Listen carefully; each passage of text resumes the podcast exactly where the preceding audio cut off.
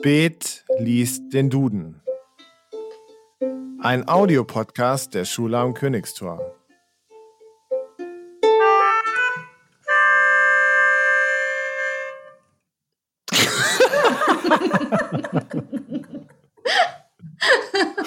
Es ist so bedeutungsvoll, Herzlich willkommen zu Spät liest den Duden, der Audiopodcast der Schule am Königstor. Heute natürlich mal wieder mit einem Gast. Heute ist unser Gast Lehrer an der Schule am Königstor, Herr Gent. Hallo, Herr Gent.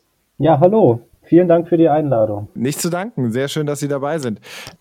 Ja, Übers Lehrersein äh, in Corona-Zeiten haben wir gerade gesprochen. Das ist auch gar nicht das Thema unseres Podcasts. Vielleicht machen wir da noch was anderes. Ähm, wir lesen zusammen den Duden, beziehungsweise besprechen ein paar Begriffe, die im Duden stehen. Dafür werde ich jetzt eine Seite auswählen und Sie sagen dann gleich Stopp. Mhm. Ähm, und wir reden darüber. Wir sind auf Seite 697. Es fängt mit dem Buchstaben M an. Äh, Mein Finger kreist, Sie sagen Stopp. Stopp. Okay, so, wir sind auf Seite 852. Jetzt nochmal. Eins, zwei, drei. Stopp sagen. Stopp. Wir sind beim Wort Revoluzer gelandet. Ah, okay. Abwertend für revolutionär. Hm. Was fällt Ihnen dazu ein? Ja, da wäre ich tatsächlich schon mal nicht drauf gekommen, dass es abwertend ist. Ich hätte gedacht, Revoluzer ist vielleicht einfach nur umgangssprachlich für revolutionär. Was fällt mir da ein? Wer oder was ist zum Beispiel ein Revolutionär für dich? Oder, ähm, Ja, da fällt mir oder ein, Revoluzer, genau. da fällt mir ein, ganz, ganz häufige Diskussion, die ich äh, schon hatte im Freundeskreis, zu Systemkritik, wenn man unzufrieden ist mit dem politischen System oder ja, mit bestimmten Dingen, gesellschaftlichen äh, Problemen, ob es gerechtfertigt ist, Gewalt anzuwenden, um Veränderung hervorzurufen. Das ist ja quasi der, der Revolutionär ist ja jemand, der mit Gewalt äh, oder eben auch ohne Gewalt, aber der irgendwie versucht, eine Umwälzung. Ich denke, Revolution heißt wahrscheinlich wörtlich Umwälzung. Das kann gut sein. Vielleicht ist es auf der gleichen Seite, dann könnte ich das dir gleich sagen, äh, Ihnen gleich sagen. Also ich glaube, dass es geht um eine gesellschaftliche oder politische Umwälzung. Und da ist für mich eine ganz spannende Frage, wann, wann darf man da Gewalt anwenden? Habe ich auch noch nicht klären können, die Frage. Ich weiß es nicht. Aber wie, was ist denn Ihre Meinung an der Stelle? Also ab wann, ab wann, also ist denn, ist denn bei einer Revolution oder ja, es ist die Umwälzung, ich habe gerade nachgeguckt, ähm, ist denn da Gewalt legitim oder, oder zwingend nötig oder gibt es ohne Gewalt keine Umwälzung? Ja, ich weiß es nicht. Ich bin da geschichtlich auch gar nicht so bewandert. Ich glaube, eigentlich sagt man so in der Geschichte, dass alle Revolutionen irgendwie gewalttätig waren bisher. Ich weiß nicht, es gibt ja die friedliche Revolution, das war irgendwie die deutsche Wiedervereinigung. Ja. Aber so, weiß nicht, ob die jetzt so friedlich war, da gab es ja vorher schon auch sehr starke Proteste. Ähm, ich, ich weiß es nicht, ich weiß es nicht. ich finde es ganz schwierig, weil natürlich Gewalt ist ja, ist, ist natürlich ein Zwang.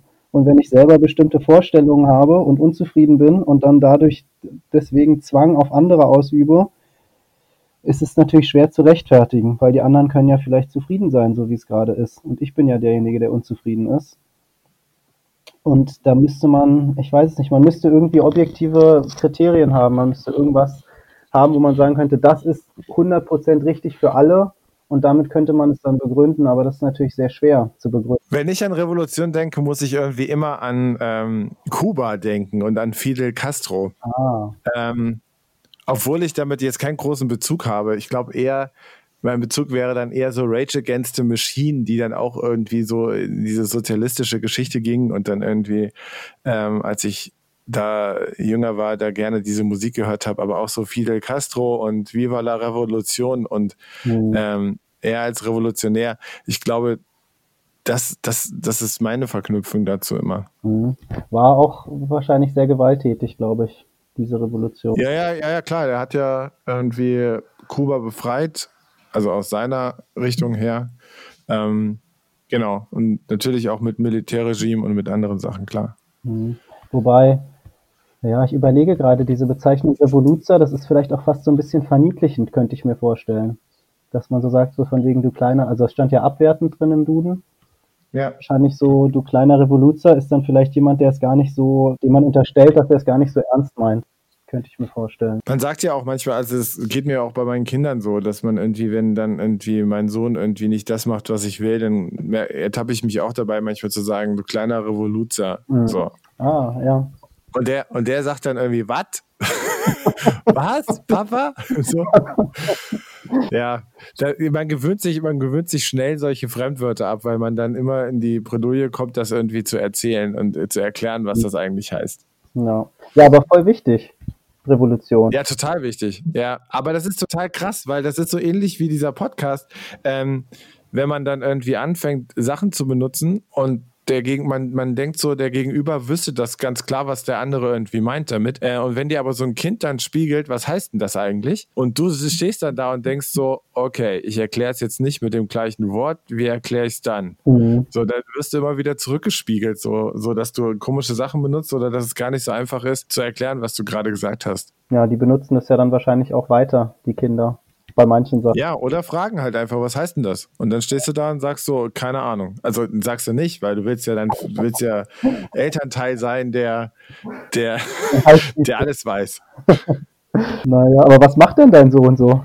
Dass, er als, dass du ihn als Revoluzer bezeichnest. Ach, durch die Gegend rennen und irgendwelche Sachen umschmeißen extra oder dann nochmal, du sollst jetzt nicht, äh, wir haben so wir wohnen im vierten Stock und wenn die abends dann nochmal durch die Gegend rennen, dann ist das sehr laut. Da war schon mal die Nachbarin da. Und dann sagt man irgendwie so, ähm, sieh das, jetzt aber nicht mehr durch die Gegend rennen. Und er macht es halt extra weiter und so. Mhm. Also voll, du siehst es in seinem Gesicht, dass er das weitermacht. Er will die Revolution quasi. Mhm. Ähm, das ist dann so, das sind dann so Stellen, wo man dann irgendwie so denkt, so, oh, hör mir auf, geh nach Kuba. genau. äh, in diesem Sinne, wir suchen das zweite Wort. Ja. Äh, mein Finger kreist wieder und du sagst Bescheid. Stopp. Reykjavik. Rev oder Re Reykjavik? Ist das die Hauptstadt? Reykjavik. Reykjavik. Genau. Okay. Hauptstadt von Die Hauptstadt von Land? Island, richtig. Äh, warst du schon mal auf Island? Nee. Aber da fällt mir sofort ein, dass ich mal äh, Hauptstädte gelernt habe. Das war lustig. Deswegen weiß ich das auch nur, sonst glaube ich, hört man das ja eigentlich fast nie. Hast du Beziehung zu Reykjavik? Irgendwas? Oder hast du irgendwie, was fällt dir ein, wenn du Island oder die Hauptstadt hörst? Mir fällt da dieser Vulkan ein, glaube ich. Also ich glaube, Island ist ja durch einen Vulkan entstanden auch. Das vulkanisch. Ja, und mein, meinst du diesen Vulkan, wo, wo vor ein paar Jahren dann alles irgendwie der ganze Flugverkehr lahmgelegt wurde, die Eier für Jökül oder so, wo keiner wusste, wie der ausgesprochen wird? Ja, ich glaube, das war auch Island. Ähm, und das hatte ich tatsächlich auch vor kurzem im Unterricht. In der siebten Klasse im Erdkundeunterricht. Da haben wir uns die Plattentektonik angeguckt, also die Erdplatten, wie die sich bewegen und wie Erdbeben und Vulkanausbrüche entstehen. Und genau bei Island sind nämlich zwei Erdplatten, die sich äh, auseinander bewegen. Ähm, und deswegen kommt da Magma an die Oberfläche und deswegen gibt es da viele Vulkanausbrüche. Und so ist die Insel. Ah, okay. Und so ist wahrscheinlich auch dieser Vulkanausbruch da vor ein paar Jahren entstanden. Aber mehr weiß ich nicht. Und dass es sehr teuer sein soll, habe ich immer wieder gehört. Dass Island sehr schön und sehr teuer sein soll. Ja, ich habe einige Freunde, die schon auf Island waren und die schwärmen alle mega von der Natur. Also auch von der, von der Einsamkeit und von, also ja, das ist halt auch insgesamt auch im Sommer nicht so richtig warm, aber das muss wohl richtig, richtig schön da sein. Ähm, und was ich total krass finde, ist, äh, wenn du das schon durchgenommen hast, weißt du, wie viele Einwohner Island hat? Keine Ahnung. Soll ich mal, weißt du es? Ja. Ah, vier Millionen. 364.000, oh. so viel wie Pankow. Oh. Okay. Also ungefähr, also Island hat ungefähr so viele Einwohner wie der Stadtbezirk Pankow von Berlin. Das ist echt super wenig. Und Reykjavik, darüber reden wir ja gerade, die Hauptstadt hat irgendwas mit 120.000 oder so Einwohner. Das ist ja ein Witz. Ja, ist krass, oder? Ich finde das total krass. Also, dass das dann irgendwie auch so, Pankow könnte ein eigenes Land sein, also von der Einwohnerzahl her. Mhm. Aber ein sehr kleines Land, dann in dem Fall. Ja, ja, klar. Und trotzdem haben die eine eigene Sprache und eine eigene Kultur und irgendwas. Und ich habe äh, irgendwann mal, eine, ähm, mal gehört, so dass auch Isländer, wenn die dann irgendwie mal durch die Gegend laufen und Leute, die halt Isländisch können, dann freuen die sich halt mega, weil äh, das halt kaum vorkommt. Ne? Also wenn du aus einem Land kommst mit 365.000 Einwohnern oder sowas, gibt es wahrscheinlich nicht so viele Leute, die irgendwie Isländisch lernen oder so. Ja, nee, das ist wahrscheinlich sehr, sehr selten der Fall. Das war rund um die Weltmeisterschaft oder Europameisterschaft in Frankreich. Ich glaube, das war die Weltmeisterschaft ja, genau, die Weltmeisterschaft, da war ja Island auch qualifiziert. Und dann war es teilweise so, dass irgendwie, ähm, also nicht, ein sehr, sehr großer Teil von Island war quasi in Frankreich. Also wenn dann irgendwie so in Stadien dann irgendwie so 30.000 Leute drin waren, dann war jeder, da waren 10 Prozent der isländischen Bevölkerung waren dann in Frankreich beim Fußballspiel. Ja, das, das ist Wenn man sich solche Sachen irgendwie vorstellt, denkt man auch so, okay. Vor allem große Fußballbegeisterung anscheinend. Große Fußballbegeisterung, wenn da so viel, so ein großer Anteil der Bevölkerung sich auch dafür interessiert und sich die Mühe macht, äh, da nach Frankreich zu fahren. Na, vielleicht gibt es auch einfach nicht so viel. Aber ja, schöne Natur. Immerhin. Ja, das auf jeden Fall. Also, das glaube ich auch. Aber ähm, so, was sind denn deine Reiseländer? Also, Island warst du noch nicht. Bist du eher so der, der Strandtyp? Beachbody-mäßig oder eher so äh, Skifahren oder, oder äh, Städte, Städte-Kulturtrips? Ja, nicht so gerne äh, in den Norden tatsächlich. Das, also einfach aufgrund des Klimas. Ich, wenn ich verreise, dann lieber, lieber nach Südeuropa oder noch weiter südlich, wo dann das Wetter besser ist als hier in Berlin, wo es einfach so ein bisschen wärmer ist. Ähm, ja, was mache ich? In Schweden war ich, also das Einzige, wo ich mal nördlich war, war Schweden zum Kanufahren. Das war schön, aber da war es dann auch eben einfach ein bisschen kalt, obwohl das im, im Frühling war oder im Herbst, ich weiß gar nicht genau. Und ansonsten der Sonne hinterher. Italien, Spanien jetzt hin, Bulgarien.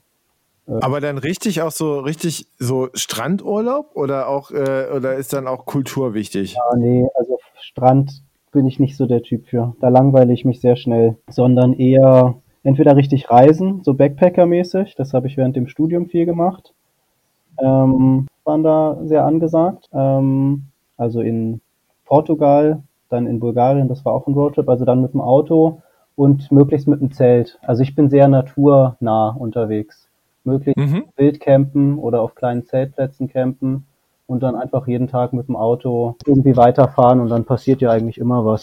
Das heißt auch äh, gar nicht so richtig geplant vorher, wo man so hin will, sondern mehr oder weniger so einfach losfahren oder schon ja. so eine grobe Route im Kopf haben? Ja, ja, doch schon so eine grobe Route. Man, es gibt ja dann in jedem Land so ein paar Besonderheiten wo man sich denkt, ja, da möchte ich hin. Also zum Beispiel irgendwelche national, also ja, die Aktivitäten sind dann natürlich auch sehr naturnah. Es geht dann um irgendwie Wandern viel oder ähm, schöne Plätze zum Zelten, auch am Strand. In Portugal waren wir dann auch am Strand ein bisschen. Ja, und dann so von Tag zu Tag eigentlich entscheiden, wo geht's am nächsten Tag hin oder vielleicht für die nächsten zwei Tage mal überlegen. Ja, aber so Städte auch nicht, also so Museen, Museen sind nicht mehr mein Ding.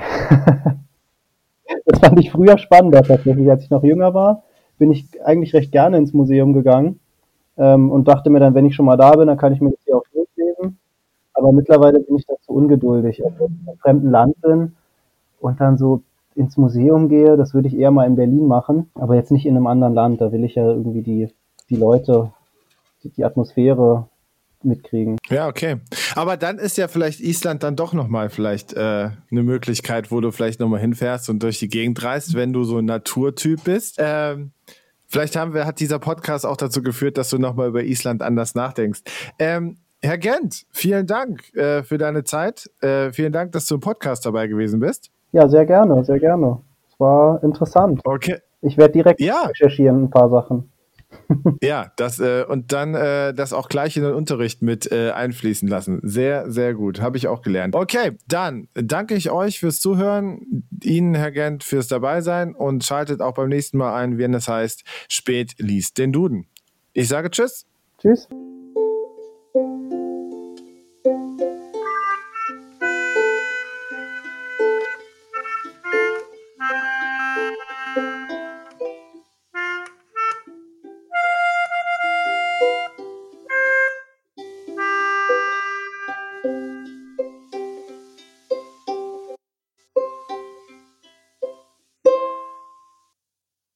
Ganz großes Kino.